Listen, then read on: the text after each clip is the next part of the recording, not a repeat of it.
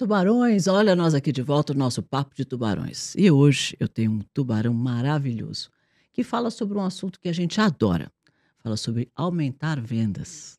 Será que por aí tem alguém precisando aumentar vendas, vender mais, lucrar mais? Tenho certeza, né? Bom, gente, nós estamos falando com alguém que fala de growth, de crescimento. E crescimento é tudo que a gente quer, é ou não é? Então, ele é um cara que fez as empresas para as quais ele trabalha vender mais de um bilhão de reais. Bom, né? Bom, já dei um spoiler de quem é? Vou dizer para vocês, o nosso tubarão de hoje é Thiago Reis. Cris, muito obrigado pelo convite. É uma honra participar do seu podcast. Estou ansioso por esse bate-papo. Estou muito feliz que você está aqui, viu, tubarão das vendas? Conta para gente como é que faz para vender muito, muito, muito. Mas, ó, antes de qualquer coisa, quero saber quem é mesmo o Thiago Reis? Me conta um pouquinho boa, de você. Boa. Olha, eu, eu trabalho em vendas há um pouco mais de 10 anos, mas eu sempre tive um olhar de que vendas e marketing é uma única coisa. Normalmente a gente vê muitas empresas. Brigando, né? né marketing reclamando que vendas não dá atenção para os leads, é. vendas reclamando que marketing não está mandando lead bom. E eu fui sempre o cara que olhava para como eu consigo criar uma harmonia mais forte entre essas duas pontas e, por consequência, gerar mais resultado, né? E não tem uma empresa que não reclama que está faltando cliente, que está faltando lead, que está faltando oportunidade. Eu comecei muito no mundo de tecnologia, né? eu era gerente de projeto, então eu era aquele cara que olhava muito mais para processo, não tem absolutamente nada a ver com vendas. Uhum. Eu era o cara que provavelmente desvenderia se você fechasse alguma venda, porque eu iria trazer todos os problemas e os riscos associados ao que estava tentando fazer. Só que o que, que eu fiz? Né? Como. Cara, tem um livro que eu gosto muito chamado O Animal Social, e ele explica o seguinte que a gente comete um erro muito grande ao escolher os líderes. Porque na maior parte das vezes a gente define os líderes por serem pessoas mais carismáticas, pessoas mais comunicativas, e não necessariamente essa é a habilidade que você precisa de alguém para liderar. Né? O cara que é líder tem que ser gestor, tem que se preocupar com gente. Em vendas acontece a mesma coisa. Quem é que vira o gerente comercial? É o bom vendedor. É claro. É e o que acontece? Você perde um excelente vendedor e ganha um péssimo gerente. Porque a skill de um bom vendedor é completamente diferente de um cara que toca bem vendas. E o que, que eu fiz? Como eu sempre cresci nesse mundo de gestão, eu via muita ferramenta sendo utilizada pelas áreas de operação, mas eu via poucas ferramentas sendo utilizadas pelo time de vendas. Toda empresa reclama que o vendedor não alimenta CRM, que não tem informação, que não tem dado. Eu comecei a levar essa governança e, esse, e esses processos para vendas. A partir do momento que você começa a ter mais histórico e mapeamento, por consequência, você sabe o que está dando certo, o que está dando errado e você consegue corrigir melhor. Certo. E assim eu comecei, primeiro trabalhando numa, numa startup que me contratou para ser gestor financeiro. Os fundadores um dia foram pagar as contas e quando chegaram no banco não tinha dinheiro no caixa. Aí eles falaram: estamos com um problema de gestão financeira. Lá fui eu, botar RP, sistema de gestão e o caramba. Depois de dois meses trabalhando, fiz a projeção do fluxo de caixa futuro. Eu mostrei que não tinha um problema de gestão, tinha um problema de vendas. Eles estavam gastando mais do que recebendo, só que como eles não tinham gestão e maturidade, eles não conseguiam ver no, na, na, linha do tempo como é que estava o caixa. E aí eu fui, cara, ou eu resolvo o problema de vendas ou vou ficar sem emprego. Né? então tinha um, um, excelente motivador. É. Eu fui para perto das startups que mais estavam crescendo, né? acabei contratando elas, mas negociei com os fundadores mentorias. Então eu contratei uma startup de Santa Catarina chamada Resultados Digitais, né? E uma outra de Belo Horizonte chamada Rock Content. E os caras estavam falando de funil de vendas, receita previsível. Eu peguei cada um desses conceitos, eu botei nessa empresa que estava quase quebrando e ela saiu de nenhum crescimento para 48%. Eles me contrataram faturando um milhão num prazo de 24 meses, eles estavam batendo 6 milhões de receita, usando nada mais do que a mesma estrutura, mas colocando um pouco mais de organização, um pouco mais de processo, mapeando as origens de onde que vinham as oportunidades e trabalhando para otimizar o funil. Eu acabei vendendo essa participação, eu virei sócio e no meio do caminho não fez sentido eu continuar. Eu fui contratado por um outro empreendedor de tecnologia, dessa vez com aporte, com fundo de venture capital, fui daquela é. coisa do zero pessoas a 100 em quatro meses, aquela loucura de você sair contratando todo mundo. É. No final desse ciclo, né, era uma empresa que era muito alavancada, ela não conseguiu captar de novo, eu era o cara mais caro da estrutura, eu fui promovido a empreendedor, né? Então, abriram a porta e falaram assim, tua vez de tentar agora. Vai à luta, meu filho. E o que aconteceu? Como eu fiz uma bagunça nesse mercado de, de RP, muita gente que era concorrente queria me ajuda, queria me contratar. O que, que você fez lá? O que, que você fez? Assim surgiu a Growth Machine. A, a Growth, a gente aplica metodologia científica, processo e tecnologia para aumentar vendas. A gente olha para a área comercial como uma linha de produção, tentando sempre identificar qual é a etapa do gargalo, qual é a etapa do processo que está tendo mais gargalo e colocando, cara, engenharia de dados e estratégia para alavancar. Mas é só para venda digital ou é para venda é, comercial também? Pô? Não, assim, a gente trabalha só com B2B. Hoje a gente não Mas tem só B2C. digital? Não necessariamente. Qualquer tipo de venda, tanto presencial quanto Ah, é? digital, quanto com representante.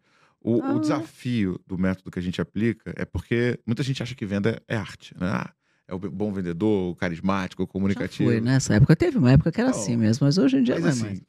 é porque tem, tem as bolhas, né? Mas se você for para a grande maioria das empresas, eles estão na planilha se não tiver no caderninho. São pouquíssimas que têm um modelo de gestão. E o que acontece é que quando você vai colocar uma metodologia de vendas, você passa a entender que é muito mais um jogo de matemática financeira. Não é, não é um, ah, quantos vendedores eu posso colocar ou quanto que eu vou investir. O que eu tenho que conseguir é uma proporção entre quanto eu invisto para adquirir um cliente com quanto ele me gera de receita. É mais fácil você alavancar a estrutura quando uma empresa tem receita recorrente. Então, um, um divisor de água é ticket médio um pouco mais alto e receita recorrente. Quando o ticket médio é muito baixo, tá? ou quando não tem receita recorrente, que é a venda transacional, normalmente, para você conseguir eficiência, você vai ter que ir para uma estratégia de tráfego, e-commerce, app, porque é um jogo de volume. Né? Então, você precisa de muito volume para conseguir ter eficiência. A gente ajuda mais empresas que têm ticket médios mais altos, sabe? Empresas que vendem software, que vendem serviço, que vendem projetos complexos. E outra coisa é o seguinte, né? A gente vai vender um item físico, você pega, você sente o cheiro, você toma. Quando você vende software, quando você vende serviço, quando você vende tecnologia, é completamente intangível. Então você tem uma complexidade muito maior de conseguir criar a visão na Mas cabeça tudo bem, do esse aqui cliente. custa, sei lá, 200 reais e um, um negócio desse custa Outra, quanto? é, É outro tamanho. outro ponto. É, Ticket médio mais baixo, é. o processo de decisão ele é mais simples. Você está disposto a errar em 200 reais. Você não está disposto a errar em 500 mil reais. é. né? Então, é aí que entra a complexidade. E quanto mais complexo for o teu processo de decisão, ou seja, quanto mais opções ou quanto mais insegurança você tiver em relação à indecisão, por consequência, quanto maior o ticket, mais inseguro você se torna, porque se der errado, o impacto é maior, mais estruturado precisa ser a abordagem do processo comercial. Porque eu preciso tirar cada uma das suas inseguranças, das suas objeções, te pegar pela mão e falar, confia que vai dar certo. Né? é. Então esse é o nosso grande desafio. Que louco, né? E assim, como é que nasceu esse método? Da onde que você conseguiu Então, assim, desenhar eu, eu falo toda hora que eu não sou um cara inteligente. O pessoal fala, ah, como você entende? Não. Claro que é. Eu sou nerd, eu leio muito e eu uso muitas referências. Sabe qual é a diferença do plágio pro benchmark? o plágio é quando você copia de um. Benchmark é quando você copia de vários. É, você vai aprendendo com todo mundo e faz o seu, né? Exatamente. Então, assim, o que, que eu faço? Eu peguei muita cultura de startup, né? Qual que, é, qual que é a lógica? Na verdade, pegou da. que também copiou da cultura Lean. Em vez de eu levar 12 meses desenhando a estratégia de ataque de mercado para venda de caneca, eu vou fazer um protótipo, vou botar na barraquinha de camelô e vou testar com 100 pessoas passando na frente quantas vão comprar minha- caneca. Em um dia eu já tive uma validação e já tenho uma hipótese se funciona ou não. Todo o nosso método se baseia olhando para aquele conceito lá do Lean Startup. Né? Então, tudo que a gente cria, o que, que a gente faz? A gente bota o processo para rodar em 30 dias e começa a mensurar e medir dado.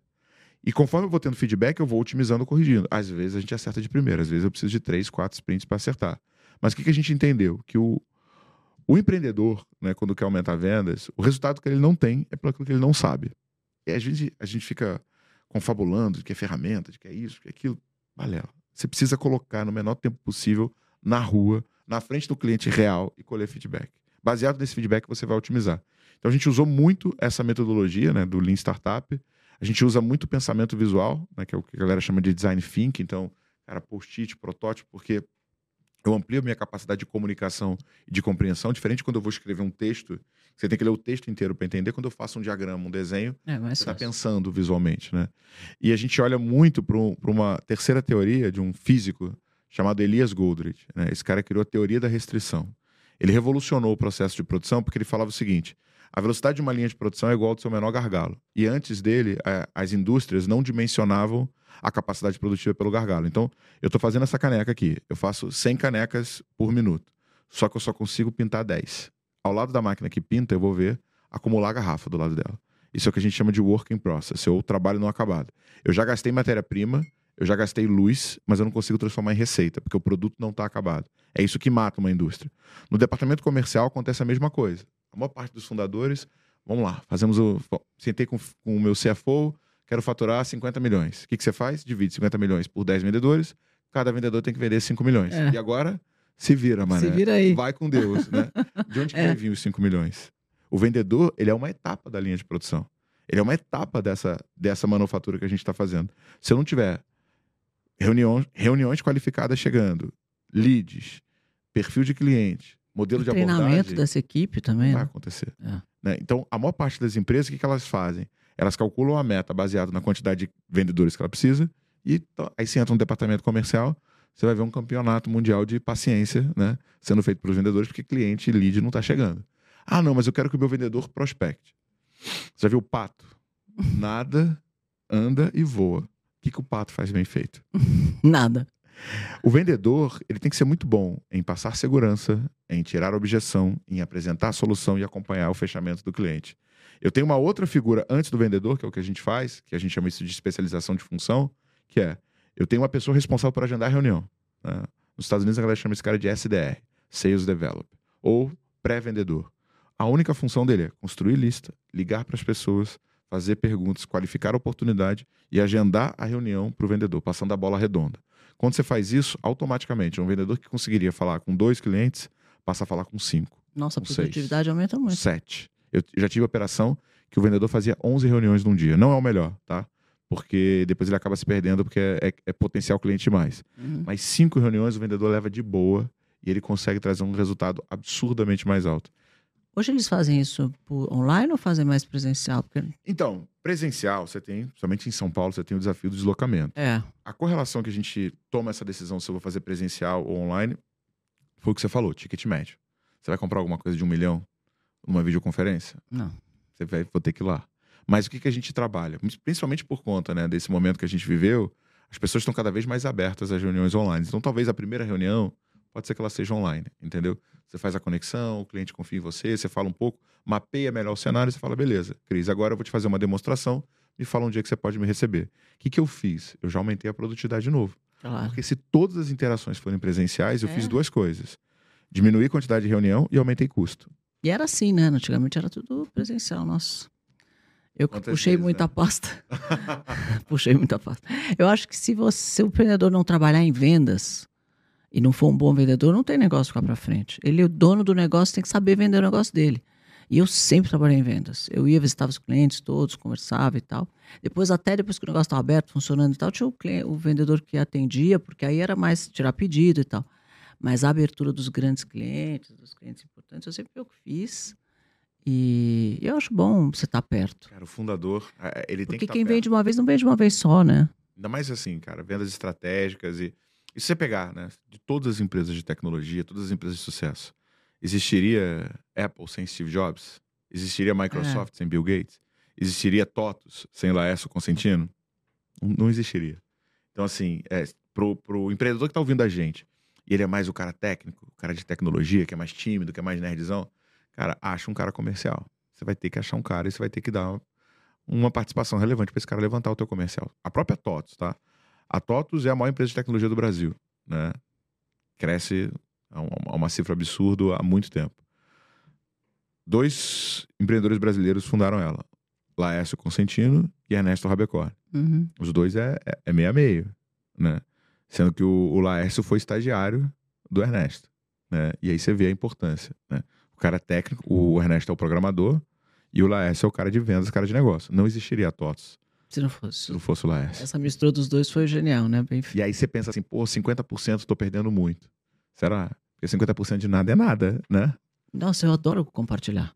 Eu não tenho nenhum problema de compartilhar resultado. O problema é você compartilhar quando não tem resultado, ou Não você é? ficar sozinho quando não tem resultado. Compartilhar resultado é uma delícia, né?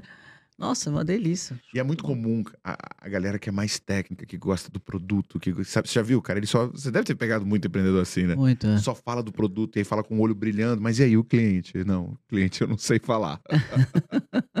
É, precisa ser bom vendedor. Eu, falo eu, eu brinco que quem manda na empresa é vendas. E o resto dos departamentos todos são assistentes do departamento de vendas. Então a fábrica trabalha para vendas, a marketing trabalha para vendas, o financeiro trabalha para vendas, o RH trabalha para vendas, todo mundo trabalha para vendas. Porque se não tiver vendas, não tem empresa, né? Não, A e verdade tem, é um, essa. e tem um modelo, cara, tem um investidor aqui do, do, do Brasil que eu gosto muito, que é o Edson Rigonati. Ele fala o seguinte: que o tempo do empreendedor é dividido 70% em vendas, 20% em produto, 10% em operação. Você vê o nível de. Eu, fa eu falo um pouquinho diferente. Eu falo que é 50% vendas, 30% é estratégia, 20% é planejamento. Porque se você não tiver uma boa estratégia, isso tem que sair da cabeça é, do empreendedor. Sim. A empresa, para mim, a estratégia é o que ganha a guerra. Total, né? total. Né? Não, e, e, e, a grande força, né, é quando você consegue fazer um negócio de caixa positivo, né? Porque é lindo, né? O teu próprio fluxo de caixa financia o teu crescimento. É, então, mas você precisa trabalhar com um produto de margem alta, né? É.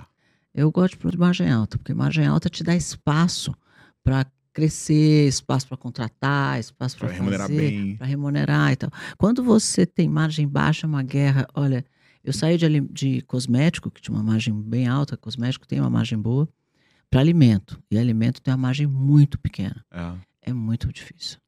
Porque você fica amarrado. Tudo que você quer fazer não dá, não dá, não dá. Aí eu falo que aí o financeiro começa a mandar na empresa. Né? ah, isso não cabe. Isso não dá. Não, não contrata. Ah, não, não pode. Aí eu vou fazer, não, não, não, faz isso esse mês, só o mês que vem. Não, preciso fazer. Não, não pode.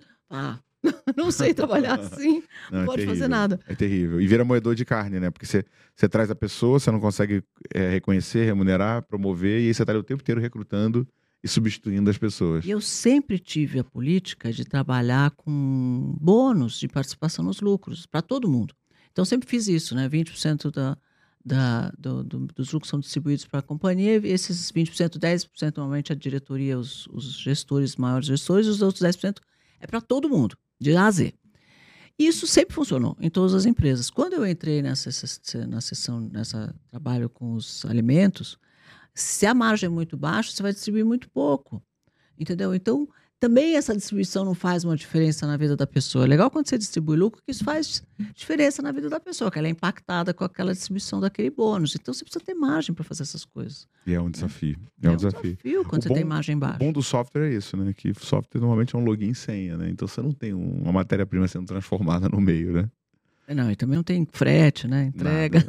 Nada. nada. Eu aperto o botão, foi, né? Acabou. Nossa, é delicioso. Eu gosto de curso digital por conta disso, mas eu, eu acho que eu gosto mais do presencial. Eu tenho tanta essa coisa de, acho que ter vindo de televisão, e tal, de gostar de gente. Eu sou pisciana, adoro gente. Então eu gosto de gente e tal. Eu adoro coisa presencial. Eu também. Assim, é, a gente já teve curso. Hoje em dia, eu não tenho nenhuma, nenhum curso à venda digitalmente. E a grande frustração é porque você não faz o curso em si. Claro que você quer vender, claro que você quer receita. É. Mas você quer a transformação. É. Né? Você quer ver as pessoas transformando e não consegue. 60% nem se loga. Então entendeu? os caras compram e não fazem. Não faz nada, né? Ah, uma vez eu fiz um curso, de, um, um curso digital que eu entregava ao, ao vivo, né? Porque eu falei, pronto, resolvi o meu problema, já que eu quero estar com as pessoas, eu vou entregar o curso ao vivo. Não vou, não vou mandar um curso, vou fazer o curso ao vivo para eles. Eu falo, quem sabe faz ao vivo, né? Então eu, faço, eu vou fazer ao vivo. Eram acho que 200 pessoas, 300, entravam 70 na aula. Eu falava, cadê o resto? O pessoal pagou o ticket alto, num curso de 5 mil, 6 mil. Entraram, entravam 70 pessoas num curso de 300 pessoas. Eu falava, não é possível. Mas sabe, sabe uma coisa que eu, eu, eu bato muito com o meu time, uma coisa que eu falo bastante, né? É, para mim, vendas, o momento que a gente está vivendo, com a evolução que a gente está vendo de toda a discussão da economia do comportamento, Dan Ariely, né, Daniel Coleman, é, a gente é um processo de seleção natural dos mais preguiçosos que mais se alimentavam. Né? Savana, vamos lá, Sapiens, o Val, o Val, o Val Harave. Ah. Quem é que sobrevivia? É o cara que mais comia e que menos se esforçava. Então, naturalmente, nós passamos por um processo de seleção onde a preguiça foi o gene dominante ali que mais perpetuou. Porque se você era um cara que gastava muita energia e conseguia consumir pouca, você não conseguia se manter funcionando, você morria de inanição. Hum. Então o que, que a gente fez? Selecionamos a preguiça. E nós somos muito mais adaptados a ficar muito, é, caçadores-coletores com muito tempo sem se alimentar, e a gente tem que ficar achando o mecanismo de economia de energia do que o oposto. Então o que acontece? Time de venda, qual é o maior desafio? Treinar vendedor. O vendedor ele acha que é só ele entrar na reunião e fazer a venda. Cara, um jogador de futebol treina sete dias para jogar 45 minutos. E para mim, chutar uma bola pro gol, não que eu tenha alguma habilidade, tá? Sou bem ruim de futebol. Mas é muito mais simples do que você convencer um ser humano a tomar qualquer decisão na vida. E assim, vendedores bons precisam treinar. E aí criar essa cultura do, do aprendizado, porque, cara, treinar é mais cansativo do que ir pra academia, né? Esforçar o teu cérebro é o. Você não gosta de estudar? Não gosta. Ninguém gosta, gosta. de estudar. Mas aí o que, que, eu, que, que eu sempre bato? Deixa eu te contar uma história. Eu tava um dos últimos lançamentos que eu fiz, eu tava fazendo uma live dessa que você faz 7 horas da manhã, que você acorda sem vontade nenhuma de entrar ao vivo, e o teu time de marketing falou que você tem que entrar. É. Era 7 horas da manhã de um domingo. Eu entrei e tinha, sei lá, 40 pessoas. Eu tinha começado com 300 e pouco. Eu falei, pô, não acredito nisso. Aí eu cheguei pra galera ao vivo e falei, o que, que é difícil fazer? Aí o pessoal falou, tirar férias. Onde que é difícil tirar férias? A pessoa falou, Maldivas. Eu falei, eu vou prospectar e vender dinheiro para tirar férias em Maldivas nos próximos 10 dias. Aí assim que eu acabei a live, minha esposa entrou no quarto de hóspede e falou assim: "Você não vai mexer no cartão de crédito? Você não vai usar o dinheiro do banco? Se você falou que você vai prospectar e vender para tirar férias Se em vira. Maldivas, agora você vai fazer." Fala que ela é minha coach. Aí eu pensei assim, cara, eu volto ao vivo e falo que foi maluquice, porque eu pensei assim, não, eu consigo fazer. Mas se, eu não, se der errado, eu compro. eu falei, agora não tem mais essa. O que, que eu fiz? Eu sempre olho para como eu automatizo ou terceirizo as atividades, porque esse é o principal mecanismo. Usa a tua preguiça a teu favor. Você já sabe que você é preguiçoso. Então o que, que eu fiz? Eu peguei uma agência e botei ela responsável pela ponta administrativa, para eu não ter que pensar em contrato e nada disso. Comecei a vender palestra, que eu nunca tinha vendido antes. Fui no LinkedIn, fiz um filtro, achei empresas que tinham mais de 200 vendedores com crescimento de mais de 30% ao ano. Deu 900 empresas no Brasil. Separei líderes de RH, peguei gerência e coordenador, mandei uma mensagem automática falando o seguinte: Me conta uma coisa, Cris. Na sua empresa tem convenção de vendas? Se sim, quem é a pessoa responsável? Disparei 600 mensagens, tive 90 respostas, viraram 60 reuniões, que viraram 10 propostas, eu fechei quatro vendas. em 10 dias eu estava comprando passagem para ficar tirando férias em Maldivas. Por que, que eu fiz isso? Para mostrar para as pessoas que se esforçar é ruim, mas se você se esforçar na direção certa, você consegue fazer coisas que poucas pessoas fazem. Adorou a viagem para as Foi Maldivas. sensacional, sensacional. E a sua mulher aproveitou. Ela no final que se deu bem, né? Ela que se deu bem. Maravilhosa. Mas é engraçado que eu falo o tempo, o tempo inteiro é que a gente tem muita crença limitante, né? Por que, que todo mundo executa assim? Ou porque acha que não acredita, ou porque acha que não é Mas sabe possível. o que que é isso? O que estava atrás de tudo isso? Uma palavra: estratégia. Ah. Você parou e falou: qual vai ser a estratégia? Eu vou fazer isso, vou fazer isso, vou fazer isso. Às vezes ganhou a guerra. Quem ganha a guerra é quem faz a melhor estratégia. Então, na verdade, o vendedor precisa ser um cara estratégico. Com quem eu falo primeiro, onde é que eu escalo, com quem que eu falo segundo, o que, eu vou fazer, como é que eu trabalho no ponto de venda para fazer, vender isso, girar, com quem que eu tenho que falar lá, com quem que eu tenho que fazer. Se você não tiver uma estratégia, você pode ser o melhor vendedor do mundo, não vai funcionar. E, e para mim, tem, é, tem a estratégia, mas tem uma chavinha, sabe? Que é a mentalidade. Tem muito vendedor que tem mentalidade escassa. O cara, ele tá mais preocupado com dar 18 horas para poder ir para casa. Ele tá mais preocupado em assistir Netflix. Uma vez eu tinha uma equipe de vendas grande, né? Na, na Beltim, e aí tinha um gerente e tal. E eu, eu comecei a fazer aquele Salesforce que, com, que tentava, tinha que fazer check-in, check-out, Uhum, check-in, check-out. uhum. Eu vi que chegou a sexta-feira, cadê o check-in, check-out desses caras? Não sei o que, o que acontecia. Você acredita que o gerente encontrava os seis vendedores num posto de gasolina, não sei aonde, e passava a tarde lá tomando cerveja conversando? O gerente. Meu Deus. Ele levava os vendedores. E eles também viviam de comissão. Então eles estavam cortando um dia por semana da vida deles para ficar em turma num posto de gasolina batendo papo, tomando cerveja na sexta-feira. Eu falei, ah, Mas assim, o que, que eu faço fala, como? Que o cara tá, que vive de comissão faz um negócio desse. Mas é, é- é mentalidade. É mentalidade. Então, ele alcança o número que ele queria até a quinta, eles faziam tudo para alcançar o número até que eles queriam lá de objetivo até a quinta, e depois sexta-feira não trabalho. Eu só alcançar o meu número na quinta, na sexta eu vou trabalhar o dobro. Para conseguir o meu número mais, né? Um tamanho. Não, ah, já cheguei. Ou então, quem guarda pedido do mês para o mês que vem? Nossa. Não, assim, eu, eu sempre. Nossa, eu eu- ficava doente quem Eu fazia sempre isso. fui o gestor que, que, cara, que colocava pressão. Porque, na verdade, eu, eu, quando eu era colaborador, antes de empreender, eu acreditava que, como gestor, o teu desafio é levar a pessoa para o próximo nível, né?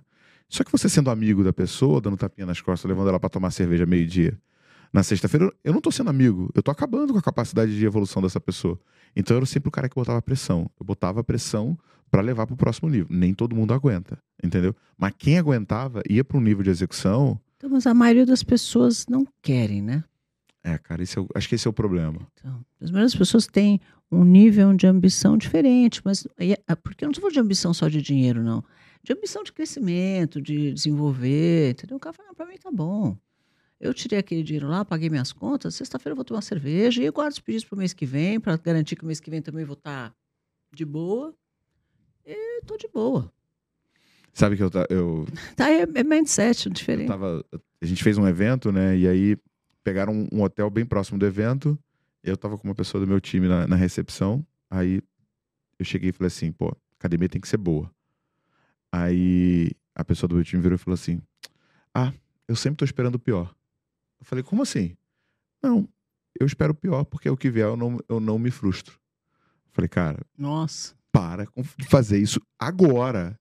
Porque você está se condicionando a aceitar porcaria. E se você se condicionar a aceitar porcaria, tua vida vai ser uma porcaria. E vai estar tá tudo bem também. E vai estar tá tudo bem, você não vai nem lutar para mudar isso. É. Né?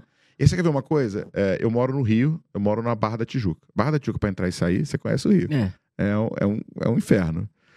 Muitas vezes eu pego e vou de metrô pro meu escritório que fica no centro. E aí, o que, que eu faço? Tenho uma hora para ler. Olha que, olha que, que coisa maravilhosa. Cara, você entra na estação do metrô, você vai ver 90% das pessoas estão no TikTok, estão no Instagram, estão no joguinho. Se você fizer a conta, a pessoa gasta duas horas por dia. Vezes cinco, a gente está falando de 10 horas. Vezes quatro, 40. Em dois meses, a pessoa fez um MBA, se ela quiser, se deslocando.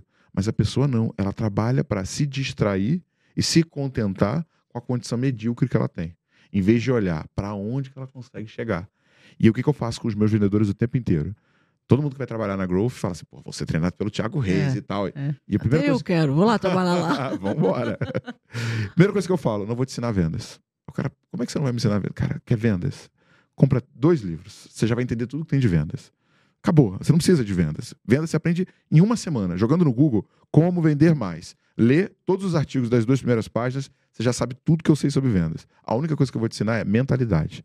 Porque se eu destravar a tua cabeça para querer mais, você vai executar num outro nível, você vai correr atrás no outro nível, você vai tomar porrada e vai entender que faz parte do processo e você vai para um outro nível de resultado. Batata. Uma coisa que eu fiz com os meus vendedores, e aí, para a galera que está assistindo, essa é muito boa. Eu faço né, rotina de gestão com todo mundo, que é o que? O one-on-one. -on -one. Então, Cris, onde é que você está? O que, que você quer? Qual é o teu próximo passo? O que, que eu fiz com os meus vendedores? Peguei o sonho de cada um deles. O Carlão, o sonho dele é ter uma Land Rover branca. O Patrick quer ter uma Mercedes A200. Tudo carro. Homem, né? Homem é, adora homem carro. É carro. O que, que eu fiz? Fui no shopping do outro lado da rua, fui, peguei um pendrive, fui no Google, Land Rover branca, A200 cinza. Fui lá naquelas lojas de impressão, imprimi num quadro, emoldurei, pedi para embrulhar, fiz uma cartinha à mão. Toda vez que tiver difícil, lembro por que, que você está executando. Acabou. Acabou. Eu não cobro mais venda, eu cobro Land Rover. Eu Cadê sua Range Rover? Cadê? Quanto que está faltando para Land Rover? Eu só preciso lembrar dele disso. E aí, muito gestor acha que a pressão né, vai fazer diferença. Se você não destravar a cabeça do teu cara para ele sonhar mais longe, ele vai executar igual a todo mundo. Quando você fala que uma pessoa está na média, você está chamando ela de medíocre. Né? O que é medíocre? É aceitar a condição que você se encontra. Muita gente acha que mediocridade é um estado. Eu discordo. Mediocridade é o contentamento com o Estado. Porque você vender pouco não é sinal de que você é medíocre. Se contentar em vender pouco é. Estudar pouco não é um sinal de que você é medíocre. Se contentar e não estar tá evoluindo é. Então, quando você vira essa chave, você entende que no final do dia você está fazendo uma guerra contra a tua economia de energia, você tem que ficar o tempo inteiro aumentando a tua intensidade, você entende que você consegue fazer as pessoas irem para um próximo nível. É impressionante, porque assim, é, cada dia mais eu percebo que quem cresce estuda, né? É que long life, né? Learning. Então, se você ficar estudando toda a sua vida, você vai sempre crescer. E agora, com as coisas mudando do jeito que está e na rapidez que estão mudando, ou você se atualiza, ou você lê, ou você estuda, ou você não consegue. E eu mesma, às vezes, me pego falando, gente, não estou conseguindo estudar. Porque às vezes eu falo, ah, vou tirar esse dia tal para estudar tal coisa. Aí, aí não consigo. Aí entra uma coisa, entra outra, outra coisa. Não sei se acontece sim, com você. Entra uma sim, coisa, entra outra. Eu falo, ai, não deu hoje. Então, tô bem. Aí eu vou lá na minha agenda e falo, não, vou programar. Porque se eu não programar, eu não consigo. Eu vou programar tal dia, tal hora, eu vou estudar tal coisa. Aí eu ponho lá na minha agenda para mim mesmo, tal dia eu vou lá. E não consigo de novo. E aí eu vou ficando angustiada porque eu não, que eu não tô conseguindo, sabe? Me atualizar no que eu quero me atualizar, me aprender do que eu quero aprender, ouvir o que eu quero ouvir. Aí eu, essa semana eu falei, eu vou comprar um audiobook, porque assim eu escuto quando eu estiver treinando. Eu faço isso. Eu, eu só treino ouvindo audiobook. Eu nunca tá treino sozinho, só sempre treino ouvindo audiobook. Aliás, você me falou de um livro a última vez que nós nos encontramos lá em Aracaju, naquela palestra. E eu falei, esqueci do nome do livro. Você vai falar, eu vou anotar já. Mas me Lembra? lembra, me lembra o contexto. É um livro de guerra, alguma coisa. Armas, germes e aço. Não é esse? Ah, já sei. 33 estratégias de guerras. Isso. É 33 do Robert, estratégias de Robert guerra. Green. Esse. Então, esse é o. Cara, Se for assim, pra mim, Cris, esse é o livro pra você ouvir enquanto você tá treinando. cara, assim, manipulação, tá, gente? E assumir controle. 40 33. 48 lei- leis do poder. 33 Estratégia de guerras. estratégias de guerra. Então, eu, eu que amo estratégia, eu falei, quero ler esse livro. Esse livro é muito bom. Esse livro é muito bom. Esse livro é muito bom. esquecer de novo, você me falou, eu esqueci. Eu falei, preciso ligar pro Thiago pra pegar o nome do livro. É um livro sobre estratégia, vamos estratégia. Eu amo estratégia. Eu também, cara. Eu também. Acho que estratégia ganha guerra. Se a gente souber bolar uma estratégia para cada coisa, toda vez que a minha situação está muito difícil, que eu me pego numa situação muito, muito, muito difícil, eu falo, calma, Cristiana, né? Aquele meu momentinho antifrágil. Eu vou lá, fico quieta no meu canto, falo, qual é a estratégia para sair disso? Quais as estratégias possíveis? Aí eu começo a escrever uma, duas, três, vão saindo ideias de estratégia, estratégia, estratégia. Uma hora você fala, "Pô, essa aqui vai dar certo. Aí eu pego essa estratégia e faço e normalmente dá. Entendeu? E se não tiver, tem outras ali que eu já tinha pensado, eu faço um mix das duas, um samba lelê ali, que acaba que dá certo. Então, a- quando as pessoas vêm para mim com problema, eu falo, eu só vou solucionar com estratégia. Falo, tenta isso, isso, isso para resolver, tenta aquilo ali. Então, eu comecei a ter uma rapidez de pensar estratégia, que no Shark Tank eu fazia muito isso. Quando o cara vinha com um negócio que eu falava, não, esse negócio tá errado, eu já saía para ele com estratégia. Não, mas você não veio de fazer isso, faz isso, isso, isso aqui vai dar certo. As pessoas não, mim, de onde você tirou isso? Eu falei, já não sei. Eu exercitei a minha mente para criar estratégias para tudo que não está funcionando. Cara, esse é um exercício muito bom. É um puto exercício mesmo. Agora, se você pegar a Endeavor, né, ela tem um estudo chamado Scale Up. E ela fala o seguinte: somente 1% das empresas cresce mais de 20% ao ano durante três anos consecutivos. Se você pensar, cara, como investidora, 20% ao ano é um É investimento que não. Né, que, porra, você conseguir chegar nesse marco, poucas É. pessoas conseguem. Sim. Agora, qual é o grande problema do pequeno empreendedor, da galera que está começando um produto novo? Estratégia. E, e a base do que a gente ensina é posicionamento. O cara lança um produto, ele quer vender para todo mundo. O que acontece? Lead caro, não vai conseguir tracionar e não vai conseguir focar no problema. Não, e às vezes fala assim, igual eu vou exportar para os Estados Unidos. Como? Eu falo, amigo, você acabou de lançar um negócio, você não está vendendo nem no teu bairro. Você quer vender para os Estados Unidos? É outro mercado, outra língua, outras coisas, outra estratégia, tudo diferente. Faz aqui primeiro, aprende aqui primeiro, depois você vai apanhar lá. Porque é apanhar lá para começar tudo de novo, porque chegar ali é outra estratégia, outra gente, outro público, outra coisa. O cara que não começa no Brasil, agora vai para o mundo. Mas que mundo? Não, e o cara quer ir para execução sem ter uma reflexão mínima de para onde ele vai executar. Onde é que está a oportunidade? Né? Qual que é a fruta baixa? Será que tem uma oportunidade que eu consigo esticar o braço e aproveitar? E uma outra que eu vou ter que subir na árvore inteira para só lá no topo, com risco de cair, conseguir pegar? Né? É, talvez a estratégia seja até interessante. Outro dia eu estava falando, outro dia eu tava falando aqui com um empreendedor que ele começou em Miami. Ele não estava conseguindo fazer aqui, ele começou lá. Era mais difícil? É, mas ele não fez nada aqui. Ele foi para lá, começou lá, fez o negócio acontecer lá, depois ele veio para cá e já veio grande. É uma estratégia difícil? É, não é para todo mundo, é, mas também dá certo. Ele escolheu uma- um caminho mais difícil, mas um caminho que, quando voltou, voltou que nem uma bomba atômica, porque o brasileiro adora coisa internacional, ele começou lá e esse negócio deu certo. Então, às vezes, você pode usar uma, uma, uma estratégia mais difícil no momento, que parece mais difícil, mas que naquele, naquela situação, ela mostra um caminho mais vencedor, mesmo que inicialmente ela seja mais difícil. Mas, contanto que você sabe o que você está fazendo, né? E, o, e o principal ponto que a gente bate no nosso método, assim, o primeiro passo é olhar para o histórico de vendas e tentar entender se ele acha alguma semelhança nos clientes que mais compram. Né? A gente chama isso de definir o cliente ideal. Então, você deve lembrar da tua época de indústria que tinha um cliente que comprava muito e comprava rápido, comprava fácil, e tinha um outro que você ficava ali fazendo visita, dando murro em ponta de faca, e o cara fazia um pedido pequenininho que ainda chorava e às vezes atrasava o pagamento. É. Quando o vendedor não tem uma visão estratégica, ele dá atenção igual para esses dois caras. Ele não entende que um cara tá fazendo o resultado dele e o outro tá sugando a alma dele, né?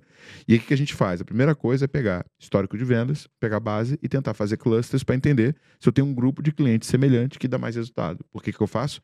Em vez de eu tentar atender todo mundo, eu boto É, o ranking. zoom. Eu falo isso nas, palestras. O meu, a maior ferramenta que a gente tem na vida é ranking. Qual o ranking? Quais são os meus 20 clientes que eu mais vendo? Vamos, é ali o meu negócio. O cara paga 80% da minha conta, certeza. 80 a 20 sempre dá certo. Vamos lá, esses caras vão pagar minha conta. Aí tudo bem, vou trabalhar nesse cara aqui. Aí eu vou pegar os 20 lá embaixo e vou dizer, continua, será que vale a pena continuar com esses clientes que estão lá no fim da fila? Porque às vezes você tá com. É melhor demitir, lá. né? Não, tira esses caras da vida. Esse cara que não me rende nada, me ocupa meu espaço, ocupa meu tempo. Não vou trabalhar esse cara mais. Vou trabalhar.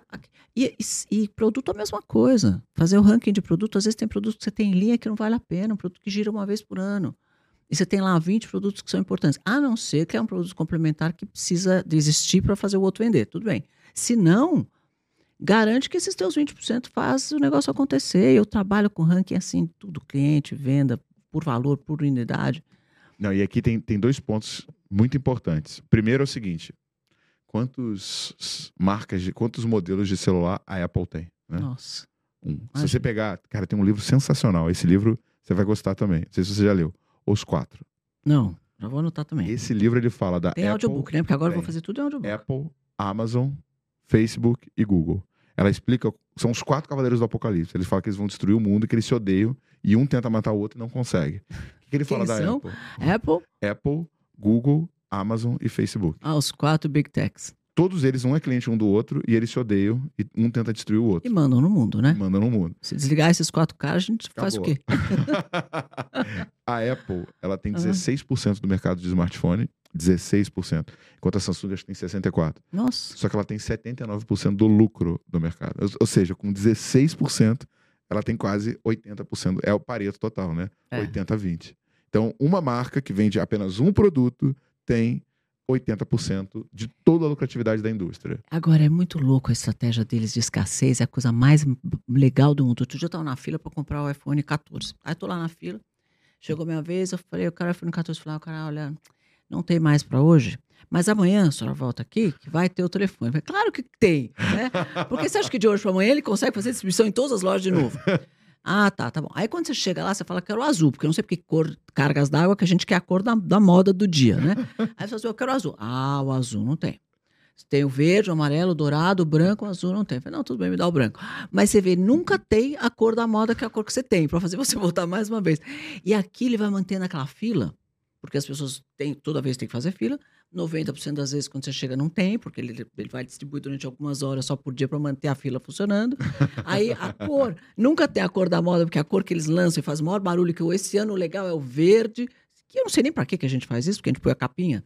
E você nem vê a cor do celular nunca mais, você só vê no dia que você compra. E pra que, que você quer a porra do verde? Aí, aí vai lá, não tem nunca o verde e a fila ali continua. Ele continua mantendo essa fila. E você anda no shopping, olha a fila do iPhone, olha a fila do iPhone. É a maior estratégia de escassez que eu já vi na vida. Ou você acha que depois de 14 iPhones ele não sabe quanto ele vai vender? Não, não sabe. Claro que sabe. Não, e uma coisa Ele que... já produziu, já distribuiu e falou: ó, vocês vão entregar assim, assim, doses homeopáticas desse jeito e funciona. Ele continua vendendo no preço que ele quer. Porque o dia que tiver muito, o preço vai cair. É. Por isso que Tem, ele tem, tem essa margem. escasso. É por isso que ele tem essa margem, porque é escasso. E tem uma coisa do, né, o, o Steve Jobs ele foi demitido pelo John Sculley, que foi o ex-presidente da Pepsi. E quando ele voltou para a Apple, a Apple quebrada, né, falida, e de novo vai para estratégia, né? Tinha lá um milhão de SKUs, tinha produto de tudo que era tipo. Ele foi lá na- no quadro e fez um- uma cruz. Ele falou: agora a gente só tem pessoa física, pessoa jurídica, desktop e notebook. Todo o restante acabou. Né? O que, que é isso? Foco. Acho que o grande ativo da estratégia, o exercício de pensar no futuro, ele é muito forte, porque ele faz você antever movimento e tudo mais, mas acho que o maior ativo da estratégia não é o planejamento em si, e sim a restrição das opções que você tem. Porque qual que é a, bucha do empreendedor? A maior parte dos empreendedores são o quê? Criativos. É. Todo dia surge a porra de uma ideia nova. É verdade. Nossa, é verdade. Todo mundo é assim. Se você não tem uma estratégia para Segura, falar, pelo não, amor de Deus. É. cara, você vai ficar atirando para tudo que é lado, e não vai conseguir ter resultado nenhum. O que, que o Jobs fez? Cara, um produto. Você sofre disso? Pra caramba, Nossa, eu sofro disso caramba. demais. pra caramba. Todo Cara. dia surge alguma coisa. Todo Mas uma dia. coisa que eu faço, Nossa. uma coisa que eu faço, os meus líderes, todos são diferentes de mim. Eu não gosto de trazer cara que pensa igual a mim. Porque eu quero que eles me questionem. E também não gosto de trazer pessoas que são influenciáveis. Eu gosto de pessoas que são questionadoras. Entendeu? Porque eles falam, não, tá errado. Aí eu falo, por que que tá errado? Tal, tal, tal, tal, tal. Você tá certo. Tá bom, eu não vou fazer, vai. Mas eu errado. não gosto, eu fico triste. errado. Mas tá bom, eu não vou fazer, mas eu não gosto. É. Aí tem empreendedor que é o empreendedor Branca de Neve. Sabe por quê? Por quê? Ele tá sempre cercado pelos sete anões. Ah, sei, Deus Então, me livre. Ele que manda, ele que decide e não tem ninguém que influencia ou que modifica a execução que ele vai ter. O que ele vai fazer? De novo, resultado medíocre. Mas você já vai ouvindo de cara ou você testa o cara primeiro? Então, é, eu, eu, acho que assim, hoje, no tamanho que a gente está, o meu grande papel é puxar a barra. Né? Então, quando é uma mudança de foco, eu faço uma reflexão em relação ao meu planejamento estratégico. Mas quando é uma redução de energia para conseguir segurar um pouco a execução, aí eu, eu chuto a barra para cima. Só que eu também eu, eu, vou, eu vou e volto, porque eu sinto que se eu deixar também no nível de execução que eu quero, eu vou dar burnout nos caras, entendeu? É. Então. Eu dou uma testada, porque assim, normalmente a pessoa entra e eu dou corda. Faz. Faz você pensar, faz se quiser errar, não tem problema, traz aqui, a gente corrige, vai, faz. E aí eu fico olhando, né? Porque eu não tenho muito tempo mesmo, então eu só fico olhando. Aí o cara dá a primeira escorregada, a segunda, a terceira, na quarta eu já não escorrega mais. Porque aí volto para minha mão e eu não. E aí eu fico de perto, falando, ó, oh, aqui tá errado, aqui tá errado, aqui tá errado, aqui tá. Porque é muito difícil gente que tem. Sei lá, eu tô um pouco gato escaldado, assim. Eu tô achando que as pessoas. Verdade, eu tô achando que as pessoas vêm com pouca, pouco comprometimento, sabe? É, tá uma, eu estou achando difícil, sim. Eu tinha, eu tinha muita gente que trabalhava 20 anos, 25, 25 anos, por 10 anos, 18 anos comigo, anos e anos, que vêm vindo anos. Hoje você vê que as pessoas ficam menos tempo, logo elas abrem o negócio delas, o que eu acho muito legal. Umas esperam um momento certo de amadurecimento, outras menos, porque elas têm muito menos é, paciência de esperar, né? Elas são mais imediatistas e abrem antes mas ficam menos tempo. Então você treinar fica um pouco mais desafiador, né? Porque o turnover aumentou, né? É, então, assim, uma coisa que, que eu fiz foi o seguinte: chegou um momento da empresa que as pessoas estavam brigando, discutindo, aquele clima horrível. Aí eu fui lá, dei shutdown, tirei da tomada e botei de novo. Refiz todo o time. Aí passou mais seis meses, as pessoas estavam brigando de novo. Eu falei, ó, a única variável constante nas duas equações sou eu. eu. o problema tá comigo. Aí o que, que eu fiz? Eu peguei uma casa, levei todo mundo para essa casa e a gente ficou lá desenhando. Por quê? Propósito, onde quer chegar, visão. Ah, Cara, que legal. Esse alinhamento ajudou muito a gente a definir quem a gente quer dentro e quem a gente quer fora. E quando você começa a contratar muito rápido, você acaba meio que se perdendo, e aí vem vindo a galera que desalinha, desalinha, desalinha, você dá uma reajustada e vai. Eu estou no momento aqui que eu reajustei e estou colocando o engajamento de volta. Mas a gente vende muito o propósito e onde a gente quer chegar. Eu acredito de verdade que vendas é um instrumento de libertação. Quando a pessoa não vende, ela se torna refém. O pai que é ausente, ele é, ele é ausente porque ele não está conseguindo vender, porque ele não está conseguindo proporcionar a qualidade de vida que ele gostaria. E por ele não entender como fazer isso, ele acaba se tornando um escravo do negócio dele. E ele é o pior refém, porque ele não ganha o salário fixo, porque se Quantas vezes aí a conta não fechou e, e a gente fica sem salário? É, né? muitos. Ele é o que assume mais risco, porque se ficar devendo, no Brasil não tem game over, né? igual nos Estados Unidos, você vai ter que pagar. É. Dívida trabalhista é eterna, né? Então, se, quando você analisa o passivo que o cara está construindo versus a qualidade de vida e a remuneração que ele tem, às vezes, se ele estivesse no mercado, ele estaria ganhando até mais, com menos problema. Então, o nosso propósito é esse. A gente acredita que quando uma empresa vende mais, ela está libertando o empreendedor para ter mais, dar mais atenção para a família, ter mais qualidade de vida. E eu vendo muito isso para o meu time.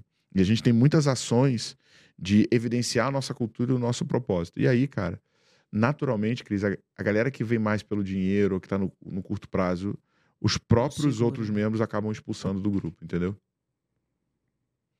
E é, e é fogo. A gente fez uma demissão por cultura, foi, foi bem difícil, assim, sabe? Porque era uma pessoa que entregava resultado, era uma pessoa boa, mas que tinha tido um comportamento que estava desalinhado com os nossos valores. E aí é, tipo assim, se demitir um cara sem performance é fácil, né? É. Se demitir um cara que tá performando, é, aí você fala, e aí? O que, que a gente ia fazer? Mas foi muito legal que o time comprou a briga, sabe? O time falou, não, vamos, a gente vai segurar. A gente vai segurar, batata. O maior resultado da história da empresa. Olha só. A gente cresceu 100%. 100% do, de abril para maio. 100%. Oh, que maravilhoso, parabéns. É, 100%. E esse ano tá complicado, né? Tá um ano mais complicado. Cara, tá. Assim, ó, então, uma coisa que eu falo para todos os empreendedores é o seguinte: quando a gente olha para vendas, eu gosto sempre de pegar uma folha em branco, fazer um risco no meio. Lado direito você coloca meu controle. Lado esquerdo você coloca fora do controle. Lista o que você tem que está tirando resultado. Economia, fora do controle. Política, fora do controle. Variação do dólar, fora do controle. Processo de vendas, treinamento do time, atenção que você está dando para o teu negócio. Então, assim, o ponto que eu mais bato é se você zerar o que está no teu controle e o teu resultado não aumentar, cara, eu caso contigo o que você quiser, eu troco de nome, eu te dou a grana que você quiser que o resultado vem.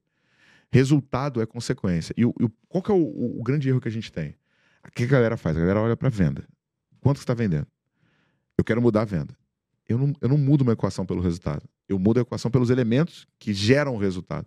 Quando eu chego para um vendedor e estou cobrando venda, ele não sabe como é que ele aumenta a venda. Agora eu chego para o vendedor e decomponho a venda dele pelas etapas do funil e pelo esforço. No lugar de eu cobrar do vendedor venda, eu vou perguntar: já fez 10 ligações hoje? Já mandou duas propostas? Já falou com um cliente? Já fez um follow-up numa proposta que você fez? Quando eu dou para o vendedor a execução, ou seja, o esforço que gera o resultado e monitoro ele e ajuda ele a melhorar isso, cara, não tem como não ver resultado. E resultado é consequência. Você sabe que é uma coisa, realmente o mercado está mais difícil e tal, etc., por conta de toda essa situação que a gente está vivendo, mas todo mundo que eu conversei aqui, todos, até hoje, é, mostraram o tamanho do mercado deles e, o, e a gente está só arranhando o tamanho do mercado. Então, no mercado de educação, tem 18% das pessoas nas universidades, por exemplo. Falta 80% do povo que está fora da universidade. Olha o espaço que tem para crescer a universidade. Aí você fala de bebida a mesma coisa, fala de seguro a mesma coisa, fala de carro a mesma coisa, fala de qualquer coisa. Venda. Pensa aí. Venda. Imagina que tamanho de mercado que, que você tem. departamento comercial organizado como eu acabei de descrever. Ninguém. Quantas pessoas precisam de ajuda para vendas de uma forma organizada, com método e tal e tal e tal? Quantas? Todo mundo provavelmente que está ouvindo aqui a gente. Então, imagina o tamanho desse mercado para você. Eu vou falar que a política vai te atrapalhar? Nunca. Você Na verdade, assim. Né? Se o mercado tivesse já, né, é, todo consumo, todo tomado, e você precisasse da economia melhorar para você crescer, tudo bem, mas não. Né? Como fala, a grama está alta ainda Altíssimo. lá. Ixi, você tem Altíssimo. tanto espaço para crescer, a economia vai fazer barulho, a política e tal, e você vai crescer. Eu passei por 15 planos econômicos, desde que eu comecei lá a Fitoervas. E toda crise eu crescia. Porque tem oportunidade em toda a crise. Se você observar, tem. E na minha percepção, acontece duas coisas na crise. Primeiro, os teus concorrentes menos preparados é aquela coisa de você balançar a árvore, né? Os que estão pendurados já caem. então você já tem menos concorrente. Então, esse é um primeiro ativo. Segundo, as pessoas estão mais atentas. No meu caso, cara, a crise, eu só aumento. Eu já fiz o mesmo resultado de 2022. Eu já fiz. É, a minha meta é 150%. Eu não estou acima, eu estou assim, 97% da meta. É porque o segundo semestre é um pouco mais pesado pra gente. É, mas eu já fiz 2022. E para mim, quanto pior fica a economia, mais as pessoas me procuram. Principalmente porque eu tenho uma percepção de que a gente tem uma movimentação onde os, as maiores ficam cada vez com mais ativos e os pequenos ficam cada vez com menos. Então, o maior, ele quer agora tomar o mercado. Né? E o pequeno, que tem um pouco mais de visão, sabe que se ele se preparar da maneira correta, porque você já viu isso, é cíclico. Né? Esse padrão ele se repete. É. A cada 10 anos vem uma grande crise. Se pegar 10 anos atrás, o que, que a gente teve? Subprime. Foi a mesma coisa. Volta 10 anos de novo, Outra bolha, crise. bolha do ponto com. Ainda bem que é cada 10. É, é. Teve época que era todo ano uma. Agora tá cada então, 10. É cíclico. E, e, e se, a... se, bem que em 2015 a gente teve uma, uma, uma crise grande da Dilma é. também. Ali é. foi outra paulada. Mas eu, eu, você tem toda a razão. É isso mesmo. Tem razão. É, quando você vê é, a crise, é, aí eu, o cara fala: bom, agora não consigo fazer daquele jeito somebody love o que eu fazia minhas vendas. Vou precisar fazer isso de forma profissional, profissional estratégica, controlada, administrada, etc. E aí precisa de você. Então, aquele, o livro, o primeiro livro que eu te falei, que não foi o que eu tinha te falado, uhum. ele se chama Armas, Germes e Aço. Esse livro é sensacional. Ele é, ele é do mentor do Val Haravi, né, do cara que escreveu Sapiens. Ah. E é uma discussão que começou numa universidade em Israel, onde é, um dos estudantes de doutorado fala: Ah, eu acredito que o europeu é mais evoluído, por isso ele dominou o mundo. E o autor ele começa uma pesquisa para tentar entender por que, que, o europeu dominou o mundo. Né? E dentro dessa pesquisa a resposta é armas, germes e aço. Por quê? Porque a partir do momento que o europeu, ali no Mediterrâneo, virou sedentário e começou a plantar, ele, para aumentar a capacidade produtiva, ele usou animais. Né? Então, é bem densa a história, o livro é sensacional. Ele fala de 54 mamíferos, a gente conseguiu domesticar cinco. Vaca, cachorro, gato, porco, é. e eu não lembro outro. Quando o homem domesticou a vaca, todo, todas as grandes pandemias que existiram foram vírus que migraram do animal para o homem, porque ele migra de maneira muito letal, matando, e com o tempo, conforme ele vai se reproduzindo e se clonando, ele vai se tornando mais contagioso e menos mortífero. Então, armas, germes e aço. Quando ele tem excedente de alimento, ele começa a poder dividir função, e aí começa a surgir ciência. Quando surge ciência, surge a navegação. Mas por que, que eu tô te contando? O que, que tem a ver com esse gancho que você falou? Se você analisar a América do Sul, o, o povo que, que povoou a América do Sul, ele é o mesmo povo que migrou do continente europeu pro americano lá por cima, lá por cima do Canadá, com o mar congelado e começou a descer. Uma parte parou na América do Norte, uma parte parou na América Central e uma parte veio até a América do Sul. Quando os espanhóis encontraram os incas e os astecas, eles tinham astronomia, agricultura, irrigação, sistema político, calendário mais avançado do que o nosso e uma escrita que é feita em cordas que até hoje a gente não consegue entender exatamente como é que é. Quando o português encontrou o índio brasileiro, subsistência basicamente era caçador-coletor e tinha ali uma, uma organização social muito simples dentro lá das, das tribos. Se esse povo tem o mesmo DNA, tem a mesma origem e migrou na mesma época, por que, que o Inca evoluiu tanto e o índio brasileiro evoluiu zero? É o ninho laninha. O cara que estava próximo ao Equador, ele tinha que aprender a ser mais produtivo durante o período de chuva, porque ele ia ter quatro anos de seca. Se ele não aprende matemática, se ele não aprende calendário, se ele não aprende a estocar, o que aconteceria? Morre Os quatro anos ele morria de fome. É. O índio brasileiro tinha quantas estações do ano? Maravilhoso, né? Precisava se esforçar o quê? Nada. Então, o... Até hoje assim eu falo que se tivesse frio aqui, inverno de neve, não teria favela, por exemplo. pois é, não teria. Não teria. E aí o que acontece? O ponto que eu mais bato pro empreendedor. Por que, que o cara ainda não tem máquina de vendas? Por que, que o comercial dele não é eficiente? Porque ele achou a zona de conforto. Ele achou um grande cliente que sustenta ele, mas que ao mesmo tempo não deixa ele crescer. E aí ele fica o quê? Dependendo da indicação. E você pode ver, tem empreendedores sensacionais, com produtos maravilhosos. Só que o produto dele é tão bom que todo mundo indica. Aí o que acontece? Ele não precisa desenvolver máquina de vendas. Todo mundo que não vende bem, não vende bem por conta de alguma zona de conforto que ele desenvolveu. Uma acomodação, igual o índio brasileiro. Uma única estação do ano. Para que, que eu vou estudar uh, calendário? Para que, que eu vou estudar matemática? Para que, que eu vou estudar irrigação? Esquece. Deixa eu ficar aqui na rede, né? É verdade, você está me falando uma coisa que é verdade. Eu sou, eu sempre fui criadora de novos produtos de inovação, produto novo, diferente e tal, não sei o quê. Então, eu chegava no ponto de venda, todo mundo queria. Porque era o único. Né? Então, eu nunca tive que fazer trabalho para vender. Nunca tive de lá pedir, pelo amor de Deus, para vender alguma coisa. Eu chegava, o cara já queria comprar. Eu lançava no lançamento, eu já tinha vendido tudo dentro do lançamento. Porque era um produto inovador, não tinha nada parecido, era uma coisa que, que ia disruptar o mercado, as pessoas queriam. Aí o que aconteceu? Com a, a Biltinho, eu fiquei cinco anos parada numa briga societária, né? Quando terminou essa briga societária, já tinham entrado vários concorrentes. Aí eu voltei para o canal de vendas, trabalhar vendas de um produto que já, já tinham outros concorrentes que tinham entrado, porque eu entra, começaram a entrar gente em 2015, 2017, 2018. Quando eu voltei, eu, eu peguei um mercado que já tinha alguns produtos parecidos com o meu. Aí eu falei, como é que eu faço aqui para trabalhar mesmo, que eu já não sei como é que faz? Porque é verdade, você cria uma, um comodismo que eu não precisava vender, eu era comprada. Porque quando você tem um produto inovador, o modo que seja uma coisa que está na, na, boca do povo e a pessoa quer comprar, você é comprada, você não vende. As pessoas compram de você. Quando você muda de posição e você precisa vender, você precisa explicar o seu diferencial competitivo, você precisa ter argumento de venda, você precisa montar uma equipe organizada. Eu falei, Jorge, eu não sei fazer isso. Eu nunca precisei fazer isso. A vida inteira eu fiz de outro jeito. Como é que eu faço agora? Entendeu? Então, foi uma para mim, foi um grande aprendizado. Porque eu tomei muita paulada. Eu falava, mas eu não estou acostumada com isso, gente. Como é que faz isso? Como é que eu chego no ponto de venda do cara e falo, ah, não, já tem um produto parecido com o teu, eu não quero. Eu falo, opa, como não? Nunca ouvi isso. Olha que louco. E, e aí é que eu fui me dar conta de quanto eu tinha entrado numa zona de conforto no meu tipo de trabalho que eu fazia. E o meu treinamento era chegar lá e falar que isso aqui é novo, diferente, a Cris Arcanjo que faz, tá? E vendia. Desafio. Porra, veja só.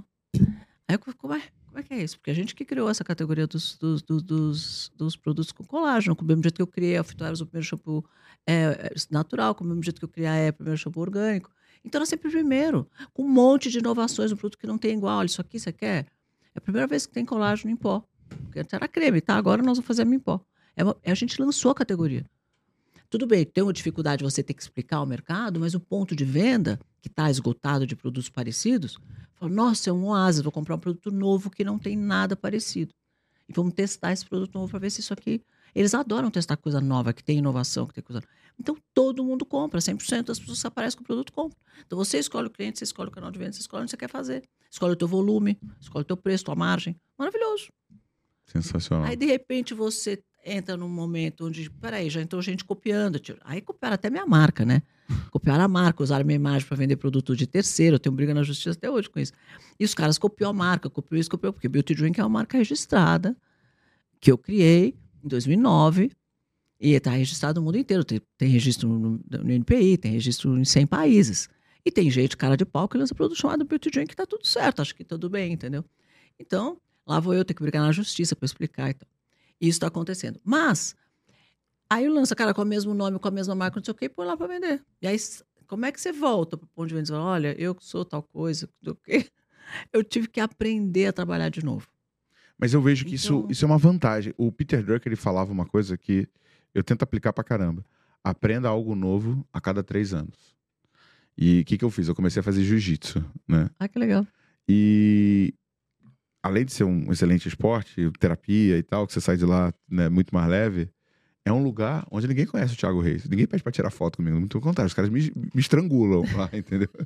então, Te assim, matam de paulada, ali, de paulada, literalmente. Né? Ninguém acompanha o Thiago Reis na internet. Então você tem duas coisas. Primeiro, você trabalha com o teu músculo do aprendizado, que é o que você falou, você se provoca a aprender, mas quantas pessoas aí estão sem ler um livro há, há anos? Cara, para mim o aprendizado é igual ao teu bíceps. Se você não estiver treinando ele para aprender, e, e, outra, quando você vai para um contexto, um cenário, o bom de você ser investidor é isso, né? Que você vê muito contexto de negócio diferente e isso oxigena teu próprio negócio. Então, quando você vai para um, um campo completamente diferente do teu, que você é um neófito, que você não sabe nada, além de você exercitar a tua humildade, né? Que você é o pior agora da, da mesa, né? você ainda olha para uma outra perspectiva do tipo, cara, ainda consigo aprender muita coisa. É. É. É bom quando a gente se desafia, né? Muito. Eu adoro. Eu falo Muito. que eu sou movida a desafio. Hoje eu aprendi que é, que é mais do que o desafio, é você é, é gostar da curiosidade, né? De você ser curioso, de querer aprender. Eu aprendi isso hoje, num papo que eu tive aqui com o Tubarão, que me falou, Daniel Castanho, ele falou para mim, é, inove, cresce quem é curioso. E a pessoa que é preguiçosa não é curiosa. Não tá nem aí.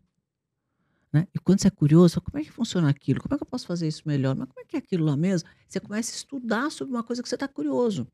E aí você aprende. Se você não tiver curiosidade, você não sai da tua zona de conforto nunca. Nunca, nunca. E aí eu falei, puxa, não é que eu sou, é, não é que eu sou uma pessoa que gosta de desafio. Eu gosto de um desafio, mas é mais do que isso, eu sou uma pessoa curiosa mesmo. Quando eu vejo um negócio que é diferente do que eu conheço, eu já fico louca para querer estudar isso. Né? De querer fazer. Como é que faz isso? Como é que funciona isso? Não, e, e ao mesmo tempo, eu acho que o, o que eu estava te falando, né? Que meu desafio com o time é puxar a barra para cima, né? Porque o time, naturalmente, eles vão tentar ir para uma condição onde eles executam que eles estão sob controle. É. Eles não querem uma meta de 150%. não, não, Thiago, não quero. E aí o teu trabalho como fundador, como investidor, como gestor é, cara, como é que eu puxo um pouquinho esses caras para cima, né? O David Goggins, ele fala que quando você está morto, você está em 40% da tua capacidade, né? Quando você vou desistir, você está em 40%. Você aguenta mais 60%.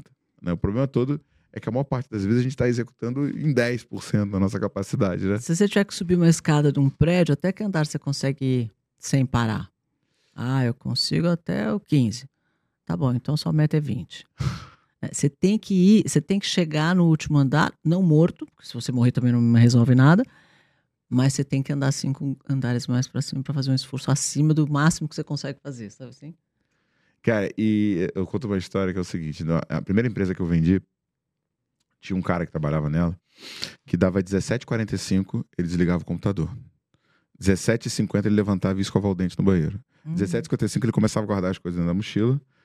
17h56 ele cumprimentava as pessoas. 17h58 ele parava na frente da porta e ficava olhava pro relógio, olhava pra porta, olhava pro relógio, olhava pra porta. Ele queria que desse 18 em ponto, para ele não ficar nem um segundo a mais na empresa. Nossa. Eu, obviamente, queria dar uma cadeirada nele, né? Porque ele era um monumento à desmotivação e também avisava todo mundo que estava na hora de ir embora.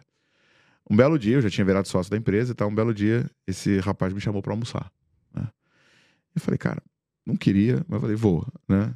E eu fui no caminho do, do escritório até o restaurante, preparando as justificativas do porquê que ele não merecia um aumento. Eu falei, na certo, vai me pedir um aumento, né? Ele não merece um aumento porque não é motivado, porque ele não corre atrás, por causa disso, por causa daquilo. Sentamos para comer. Ele virou para mim e falou assim: Tiago, como é que você faz as coisas que você faz? Você começa a descrever as coisas que não existem como se elas já existissem. No início, todo mundo acha que é coisa de maluco. Do nada, esse negócio que você falou que ia acontecer, que todo mundo achava que era coisa de maluco, começa a se tornar realidade e tá todo mundo junto contigo executando.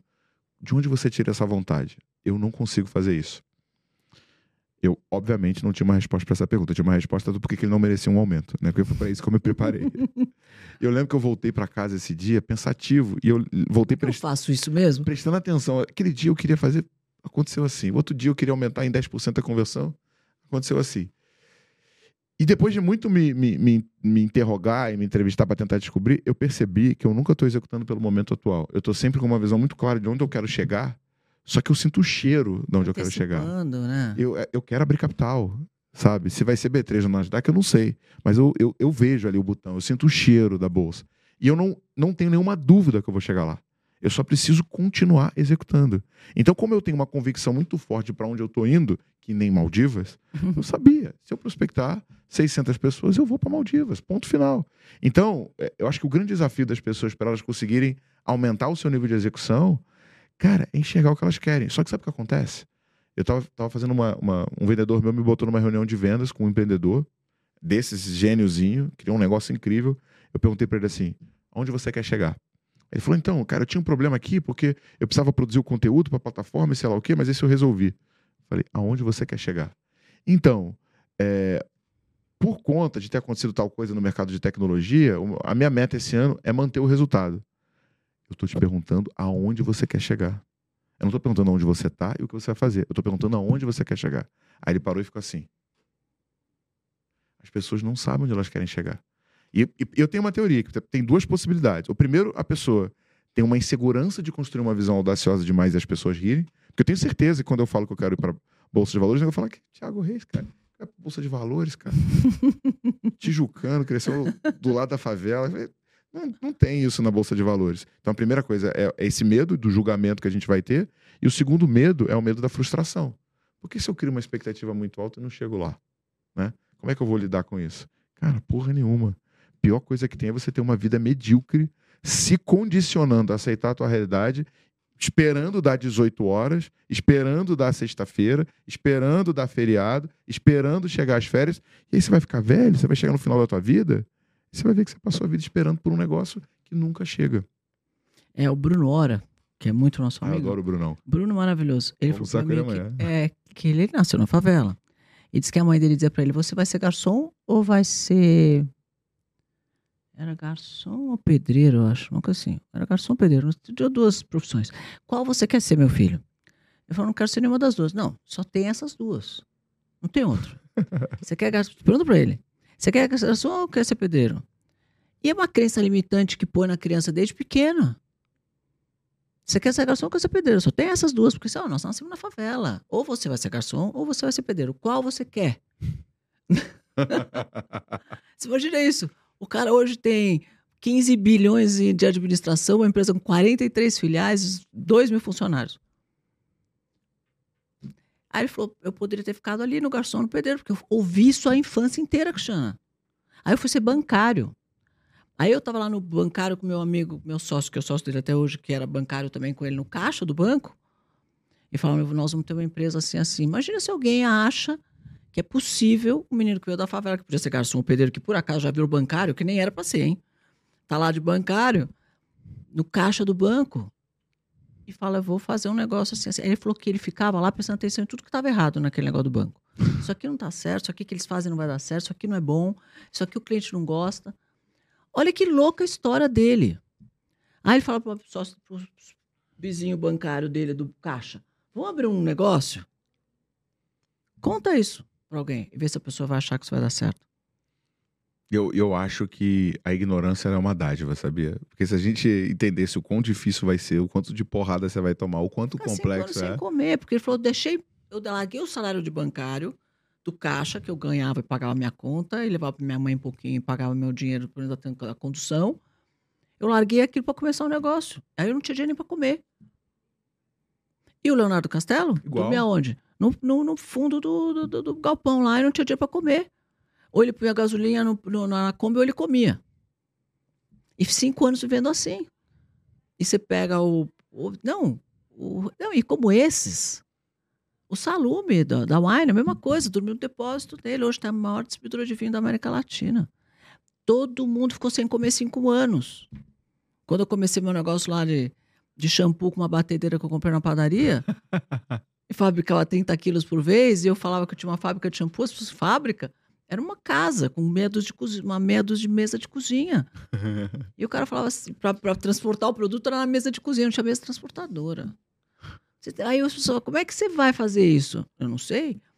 Meio do plano cruzado, tudo errado. Tudo errado. Tudo é sem conhecimento nenhum, era dentista, não sabia o que fazer, não sabia o que era almoxerifado. Não sabia o que era uma nota fiscal. E e é isso, eu acho que é isso, meu amigo. Ignorância é, é não tanta saber.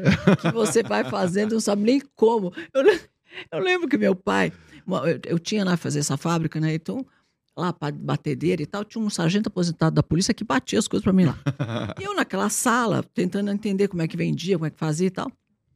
E tinha um monte de bombona em volta de matéria-prima. Então ele ia lá, pegava a matéria-prima e ia lá bater os negócios. Tudo bombona pequenininha, porque era o dinheiro que eu tinha. Fazer pouquinho por vez era assim. Aonde ele vem e fala, precisa de tal coisa. E eu não tinha. E, a, e, a, e, o, e o, bolo estava na, na batedeira lá e não tinha o tal produto que faltava. Aí eu falei, ah, não, isso não pode acontecer mais, porque eu não posso ficar perdendo lote desse jeito. Fui na Stock, comprei umas, umas estantes de metal, pus as minhas bombonas todas arrumadinhas lá na estante de metal, pus um papelzinho embaixo, quantos quilos tinha lá em cada bomboninha, e falei, agora eu sei, cada vez que tirar produto, eu dou uma reduzida aqui, já sei quanto tem, né? Tá bom. Aí fui para casa, já tá com meu pai. Meu pai tinha uma construtora de oleoduto. Aí cheguei lá e falei, pai, olha, resolvi meu problema. Eu estava com um problema, resolvi. Ele falou, o que aconteceu? Eu contei essa história. Ele olhou para mim e falou, ah, que legal, você acabou de inventar o, almoxerifado. Aí que eu descobri que eu era tão ignorante que eu não sabia que existia almoxerifado. Então, assim, quando a gente começa a gente é ignorante mesmo. Eu acho que Deus ajuda, né? Porque fala, nossa, ajuda essa coitada. Tem um livro que eu gosto quebrar muito. cinco minutos. Do Tim Ferriss, né? Que é o Ferramenta de Titãs, que é meio que um compilado do, dos, das entrevistas dos podcasts dele. É. Só que ele fala que o objetivo dele é entender o padrão das pessoas de sucesso, né? E ele fala o seguinte, que ao final, quando ele tenta comparar essas pessoas, elas são muito diferentes entre si. Elas não têm uma característica marcante entre elas. A única característica que se repete em todas é a incapacidade de desistir, mesmo quando tudo dá errado. Então, se você pegar qualquer empreendedor de sucesso, o que, que ele fez? A maior parte das vezes ele insistiu mais do que a média. Ponto final. É. Vai ter uma visão, tem uma inspiração, teve a ideia e tal. Mas assim, cara, tudo que você vai fazer vai dar errado muitas vezes antes de começar a dar certo. Gente, eu ia pra Mesbla eu saía de São Paulo, a mesma maior, maior loja de departamento do Brasil, e era formadora de opinião para cosmético. Tudo que tinha legal de cosmético tinha lá. Então, todas as perfumarias se guiavam pela mesma. O que a mesma tinha, todo mundo comprava, o mercado inteiro comprava. Então, não tinha rede social, não tinha nada disso, internet, celular. A mesma era a rede social. A mesma era a rede social. Então eu tinha que vender para a Mesma. E eu pegava minha malinha, pegava o aviãozinho para a Mesma, sentava lá na sala de espera, ficava o dia inteiro, a mulher não me atendia. Eu pegava o avião, voltava para São Paulo, conseguia marcar de novo, sei lá, daqui um quanto tempo. Pegava o avião, ia de novo, e assim eu fui. Fiquei uns dois anos. Marcava, eu ia, ela não me atendia, eu voltava. Marcava, eu ia, ela não me atendia, eu voltava. Meu Thiago, essa mulher não me atendia. Um belo dia, acho que ela se encheu de me ver lá, né? Porque ela saiu eu estava assim, ó sentada na frente dela, né? A mulher passava, a compradora passava e me via lá, me via lá, me via lá. Acho que ela se encheu, falou: quer saber? Eu atender essa minha tia logo lá da minha frente. Me atendeu. E eu tô lá com os produtos na mesa, tentando explicar o que era aquele produto, e ela assim, ó. Nem olhava na minha cara. Você, via que ela estava me atendendo por obrigação, sabe? Aí, é, no, no, no, no meio, toco o telefone, ela atende, me olha assim com uma cara meio assustada. Eu falei, o que aconteceu? Ela falou, olha, minha, minha diretora passou aqui atrás, viu seus produtos, quer você na sala dela para ver os produtos. A hora que ela acabou de falar, esses produtos já estavam na sacola, já estava em pé. Onde que é o negócio aqui? Sentei na frente dessa mulher, era uma francesa, que é a, a mesa trouxe da França, para justamente fazer um upgrade na loja, fazer a loja ficar mais legal e tal. E ela entendia tudo de cosmético, né? Aliás, essa mulher acabou me tornando, se tornando minha mentora depois. Me ensinou tudo que eu sabia, aprendi de mercado de, de, de beleza, aprendi, aprendi com essa mulher. E ela, eu comecei a mostrar os produtos, ela olhou para mim e falou assim: Isso aqui é tendência na Europa. Isso aqui é o que mais está acontecendo na Europa. Eu vou comprar para todas as lojas. Faz, chamou, a mulher achou Edileuza, a compradora. Faz, nunca mais vou esquecer essa mulher. Edile, Edileuza, nunca mais vou esquecer. Edileuza, tira um pedido para todas as lojas. Da linha inteira dela, tinha 16 shampoos. Ela, uma impressora matricial daquele tamanho assim, né, que saiu o papel. Eu fui no avião com aquele papel em cima do colo Eu olhava pro papel, o papel olhava para mim e falava: como é que eu vou entregar isso aqui? A minha, a minha batedeira um de 30 quilos e a minha mesa de, de, de, de padaria. Como é que eu vou atender? Como é que eu vou atender esse pedido? Eu cheguei na fábrica, tinha quatro funcionários. Todos os meus quatro funcionários. Falei, gente, é o seguinte: eu tenho uma boa e uma má notícia. A boa notícia é que nós pegamos um pedido da mesma para 46 lojas. A má notícia é que eu não sei como é que nós vamos entregar esse negócio. Nós vamos ter que se virar, não sei como. Eu não tinha capital de giro para comprar matéria-prima. Eu não tinha estoque, eu não tinha, eu não tinha nada para fazer aquilo. Nada. Não dava para fazer. Eu fiz e entreguei. Como eu fiz, se você me perguntar hoje, eu não lembro mais. Mas eu fiz e entreguei. E aí você fala, fui dois anos pro Rio de Janeiro. Eu pegava avião sem dinheiro, pegava pro Rio de Janeiro, sentava lá, ficava o dia inteiro na mesa. Ela saía para almoçar, voltava do almoço, eu tava sentada lá. Olhando bem pro olho dela assim. Tipo, você não vai me atender? Eu marquei hora, não é que eu ia lá de bobo, eu marcava horário, ela não me atendia com horário marcado. Essa mulher me maltratou. Mas depois a Sapierret ficou super minha fã, a gente ficou amiga, eu desenvolvi produtos para ela a vida inteira, fazia tudo que ela queria. E, e a, e a BFF começou a crescer por causa disso. Foi o grande pulo do gato, assim, que fez o negócio crescer. Foi essa venda para a Mesma, que eu sabia estrategicamente que era um cliente que eu tinha que entrar. Né? Então. De novo, de novo para mim, o, o, diferencial da estratégia não é, ah, pô, vender para Mesba é estratégico. Cara, não, não tem um insight genial que é óbvio. Se você vender para maior, o cara acredita, a tendência vai ser. O que, que, você fez diferente? Você insistiu mais do que a média. Você não desistiu. Várias vezes você se contou na cabeça, cara, essa é a última vez que eu venho. Você já falou isso. Já ter falado mil vezes. essa é a última Nunca mais eu volto aqui. Não, não dá, não consigo, não é possível. E eu, eu acho que o, o, o grande desafio. Outro dia um cara me mandou mensagem no Instagram Falou assim: comecei uma, uma empresa, perdi, acabei de perder meu último cliente, tô 20 mil reais negativo no cheque, no cheque especial e eu não sei o que eu vou fazer. Eu falei, cara, do ponto que você tá, você vai executar com um nível de vontade que eu não consigo. Aproveita isso a seu favor. Porque se você ficou com um único cliente, já é uma zona de conforto. Porque nenhum negócio sobrevive com um único cliente. E segundo, agora você não tem opção de esperar. Ou você corre atrás ou você corre atrás. E, é e foi o que aconteceu contigo. Você não tinha opção, você não ia perder essa oportunidade que você ficou dois anos para conseguir. Nossa, eu ia ficar lá o que fosse. E a hora que ela falou para mim que deu o pedido, eu falei, não, como é que eu vou entregar? Você acha que eu falei para ela não tem como entregar? Falei, claro, muito obrigado, sim senhora, até logo. E aí entrei no avião, falei, eu enlouqueceu, não tenho como entregar esse pedido. E não existia fábrica terceirizada naquela época, né? Todo mundo tinha que ter fábrica. Então, todo mundo abria um negócio, a primeira coisa que você tinha que fazer é abrir uma fábrica. Porque não tinha ninguém produzindo para terceiro. Hoje você quer montar uma marca, você chega para alguém, faz para você, você testa, se der certo, Deus, se não der, você para. Não tem a, responsabilidade antigamente de comprar máquina, treinar a equipe, montar a fábrica, tirar a licença de fábrica para funcionar. Então, era um empenho muito maior para você montar um negócio do que hoje. Demorava, sei lá, um ano para você conseguir uma licença de uma fábrica. Um... Mas eu estava falando isso com o Léo Castelo ontem. Eu falei assim, Léo, o teu crescimento e o sucesso que você tem, sem dúvida nenhuma, você é um puta de um executor. Ah, ele é um maravilhoso. Cara, mas tem uma combinação de fatores ali no meio, de coisas que não deveriam dar certo e que dão certo, que ele encaixa uma coisa na outra e ele resolve aqui, que nem você. Mas você já viu o, o, o quanto o Léo é focado? Sim, absurdamente. Quanto ele é obstinado? Não, mas assim, eu não tô. O que eu falei para ele, eu falei assim, velho, você é muito bom. Você é muito bom. Só que você conseguiu coisas que todo mundo falava que era impossível, entendeu? Então tem uma combinação de elementos ali que é tipo um encontro de astros que, velho, se tivesse um pouquinho o Saturno mais para a esquerda, não alinhava, é que nem você. Porque olha só, pensa no seguinte: a mulher te chamou no dia que estava diretora. Imagina quantas vezes essa diretora não devia estar na França. Não, eu falo para vocês é que Deus ajuda muito, né? Mas você tem que fazer a sua parte. E segundo, Total. você vai ter muita sorte. Eu tive sorte que ela vai passar bem na hora que eu tava lá.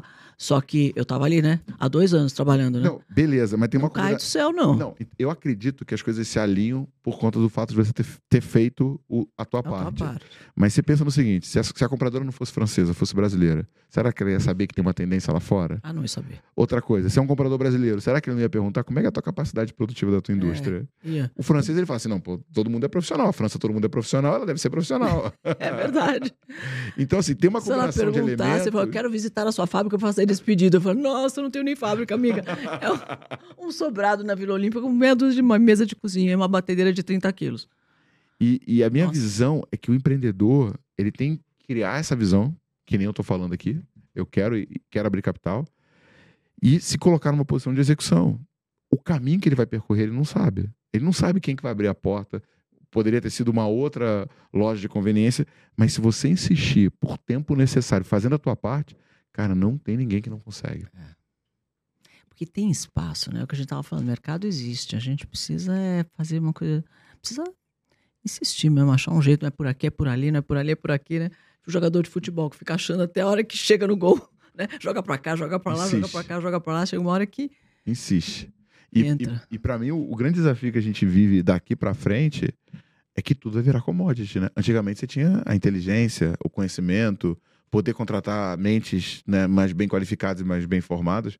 Cara, hoje em dia, com o chat GPT, velho, acabou. A inteligência virou commodity. Tudo aquilo que é diferencial competitivo, porque antes, né? Se você pegar. É, eu gosto muito de um estudo da Deloitte chamado The Shift Index. Né? O que, que ele fala? Ele pega as 500 maiores lá da, da Fortunes e analisa de 1962 para cá. O que, que ele mostra? Ele mostra que a capacidade de fazer retorno sobre o ativo, tipo, tá numa. tá destruindo o valor numa escala absurda. Aí a defesa da Deloitte é, no passado, o, o, o diferencial competitivo de uma empresa era o que ela, ela, o que ela possui de patrimônio, de ativos. Prédio, pessoas, computadores. Foi destruindo. Aí o que virou? Capacidade intelectual. Por que, que a gente viveu a era das startups? Porque eram dois nerds extremamente inteligentes, criavam um é código. criatividade. Criatividade e desenvolvia. Agora, a gente está vivendo uma era que até isso vai virar commodity. A inteligência, sim, a criatividade, não. Porque, assim, ó, até o chat GPT, eu estava discutindo isso com, com o Jaime Daniel Way outro dia, porque ele montou uma estrutura de, de, de, inteligência artificial que é maior do Brasil hoje. E aí ele me falava isso mesmo e eu concordo com ele. Se você, se você imputar uma coisa básica sem criatividade no, no chat GPT, ele vai cuspir algo exatamente igual. Para você pegar, para você conseguir usar o potencial que ele tem, você tem que saber perguntar. E tem que saber perguntar de forma criativa e estratégica, porque você tem uma resposta que realmente vai ser uma resposta uau que vai fazer mudar você de patamar. Porque senão você não consegue usar nem a inteligência dele. Mas então, assim, eu, eu não sei se eu concordo com isso, sabe? É que você é o maior usuário de chat GPT que tem, né? É, é. assim, o chat GPT ganhou um não o chat GPT, né? Mas uma inteligência artificial baseada é. no OpenAI ganhou um concurso de arte, né? Concebendo não, uma obra de arte. Teve Mas como outra... é que o cara pediu para fazer aquilo? Então, Alguém teve que pensar e pedir para ele conseguir chegar naquele lá. Qual que é o jogo? O nome do jogo é engenharia de prompt. Só que agora eles estão indo para um nível onde eles estão fazendo prompt dinâmicos, onde o prompt dá, traz a resposta e faz a próxima pergunta, entendeu? Então, o, por exemplo, o que ganhou o concurso de roteiro, né, foi é, a orientação é ganhe o concurso de roteiro. Só que você pode escrever, escreva um prompt para ganhar o concurso de roteiro. Se a inteligência artificial consegue se desdobrar nisso, o que, que ela vai fazer? Pum, ganhe a, o, o concurso de roteiro. Passo um, estudar os ganhadores. Passo dois, é, estudar o padrão o de quem vota. É. Passo três, tentar entender a quebra de padrão. Passo quatro, criar um modelo matemático para isso. Passo cinco, escrever o melhor roteiro é. que nenhum homem conseguiria escrever. Será que eles criaram um chat GPT que faz e-book? Sim. E faz copy. Então chama é, copy GPT, esqueci o nome. O outro é E-book, esqueci. São dois. Vai virar tudo o nome. commodity. E-book e copy. E aí o GPT Max, é, que ele fez também, que agora esse é o seu nome, o GPT Max, ele faz o teu, o teu GPT. Então ele vai lá e faz o GPT do Thiago Reis. Aí vai pegar todo o teu conteúdo, vai jogar lá dentro. E se você quiser pegar alguma informação tua ou tirar alguma dúvida sobre você, vai lá e o teu, o teu conteúdo verificado ali dentro. Então não tem erro de eu escrever alguma coisa e falar, não, o Thiago Reis é chato, e entrar no meio do teu conteúdo, porque eu escrevi Thiago Reis caiu lá dentro, porque ele não sabe discernir se é um, um conteúdo bobo, um conteúdo de verdade ou é um conteúdo seu. Tá teu nome lá, ele põe tudo junto. E às vezes ele pode dar uma resposta errada por conta disso. Então, hoje ele vai fazer chat GPT para as pessoas e verificar isso com todo o teu conteúdo lá dentro. Maravilhoso. Então, o que, que eu fiz? Eu peguei os meus 10 posts mais virais e joguei para ele. Analisa. Traça um padrão. Aí eu peguei os 10 piores Falei, analisa. Aí eu falei, escreva um prompt para produzir os 10 melhores posts, eliminando as variáveis que prejudicaram a entrega dos 10 piores. Cara, escreveu um, um prompt perfeito. Perfeito. Que maravilhoso. Aí, assim, ele tem sempre um clichêzinho ali que você tem que ficar eliminando e é, tal. É. Mas, assim, cara, é 80% do que eu escreveria. E aí eu pego, mudo uma coisa ou outra. É, porque não dá para você pegar direto e jogar, porque não dá. Não. Tem, umas coisas clichê que tem que limpar é, mesmo. É, Senão fica é, na cara que aquilo lá não foi você tem, Meu chat GPT ele é coach, cara. Ele fica com umas palavras assim que é, tipo, muito manjadas. Eu falo assim, não, cara, não, isso aqui não dá pra gente usar. Mas ele deve pegar de quantidade de coach que tem no mundo. Exatamente. Que é muito, são muitos, né? Mas assim, você pensa, aí vamos lá, programador, né? Eu tenho uma empresa de software. Eu tenho, lá na Growth a gente tem uma, uma área inteira de desenvolvimento. Eu tenho quatro programadores. Cara, a base do código não faz mais, cara. Você manda, você é prompt. Validação, validação de erro, bug, você não faz mais. E eu acredito que vai chegar um momento que, que o ChatGPT vai começar a se copiar para produzir linguagem de programação. E aí o que acontece? Você, sozinha, na sua casa, tem a mesma capacidade de desenvolvimento que o Google. Se você se copiou infinito. Então, assim, essa, esse diferencial competitivo que estava no intelecto, a criatividade eu acho que vai ser realmente é o ponto mais difícil. É. Mas essa ponta aqui que estava no intelecto, ou que era dimensionada pela capacidade de investir, acabou. Você viu aí os grandes layoffs que aconteceram. Teve parte do layoff que realmente foi para ajustar, né? Headcount com receita. É. Mas eu acredito que teve muito layoff que os caras já aproveitaram que estava acontecendo os layoffs e assim, velho, isso aqui tudo a gente automatiza.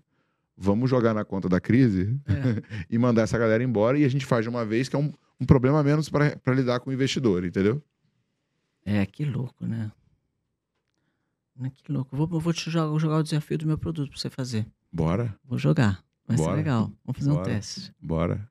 Bora. Esse é um, um desafio legal. Vou aprender. É, cara, é, pra mim, para mim, Cris, o, o desafio agora é o que você falou, estratégia, né? Não ficar fazendo trabalho braçal, trabalho manual, porque hoje em dia você consegue automatizar praticamente tudo, né? De uma foto que você me marca a uma resposta no WhatsApp. A gente tá, a gente tem uma automação nova que eu tô fazendo que eu consigo é, te mandar uma foto de um copo de café escrito teu nome, né?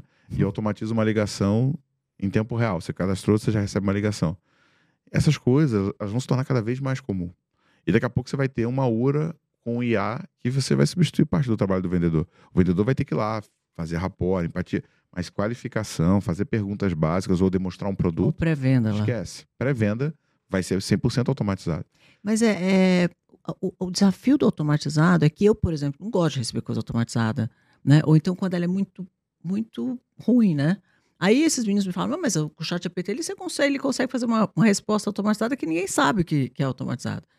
Falei, só se for assim, porque senão a gente está tão sozinho, as pessoas estão tão carentes que quando ela recebe uma coisa automatizada, ela se incomoda, entendeu? Eu pelo menos não gosto. Então, eu acho que a gente vai ter uma coisa tipo comida orgânica, sabe? Aqui o atendimento é humano. Eu acho que a gente É. vai ter, tipo, um diferencial Paga 20% competitivo. a mais que eu É. tenho um atendimento humano para É. você. É. Mas assim, é, eu, acho que, eu acho que o atendimento, quando é uma coisa que você precisa fazer mais pergunta, é legal que você que seja um ser humano. Mas sei lá, cara, teu banco, tua operadora, que você vai lá, tecle um pra tal coisa, dois. E velho, resolve já. ali no, no, no WhatsApp, cara, pra mim isso é uma maravilha. Consulta médica, cara, você agendar consulta médica com bot, olha que coisa deliciosa. Você não, porque você liga pra qualquer médico, ninguém atende a porcaria do telefone. Né? Você já reparou Não isso? atende. Não atende. E quando a gente fala, pera um pouquinho só que tá tocando a campainha aqui. Aí ela vai atender, volta. Fala assim: olha, o que, que era que a senhora quer mesmo? Marcar a hora com a dona Benedita. Ah, pera um pouquinho, vou pegar a agenda dela. Perdeu meia hora. Já era. E e detalhe, cara, outro dia eu agendei uma consulta toda pelo WhatsApp, aí chegou no dia, me avisou de manhã, que é uma excelente ferramenta. Chegou um pouco, sei lá, no meio-dia, falou: você vai realmente vai? Aperte um para remarcar e tal. Então, assim, já libera a agenda do médico, entendeu? E fica me lembrando que eu tenho que ir, cara. Eu achei incrível isso. Ai, que maravilhoso. Você vai ter que voltar aqui mil vezes, porque tem Vambora. muito ensinamento pra gente. Deixa uma mensagem maravilhosa aqui para nosso, pro nosso Olha, é, tubarões. Tubarões, o principal ponto é que o resultado que você não tem é pelo aquilo que você não sabe. Então, tem dois pontos aqui que a gente falou muito. Primeiro, criar visão, né? Porque se você. Por que, que a gente. Por que, que a Smart Fit a galera assina, pagou o ano inteiro e só vai uma vez? Porque a tua cabeça ela tá sempre analisando esforço e retorno. Ir para Smart Fit um dia, esforço. Qual que é o retorno? Zero. Humilhação, ácido lático, dolorido e percebe que tá todo mundo em forma, menos você, né? Agora, para outro lado, assistir Netflix. Para o teu cérebro, qual que é o esforço? Zero.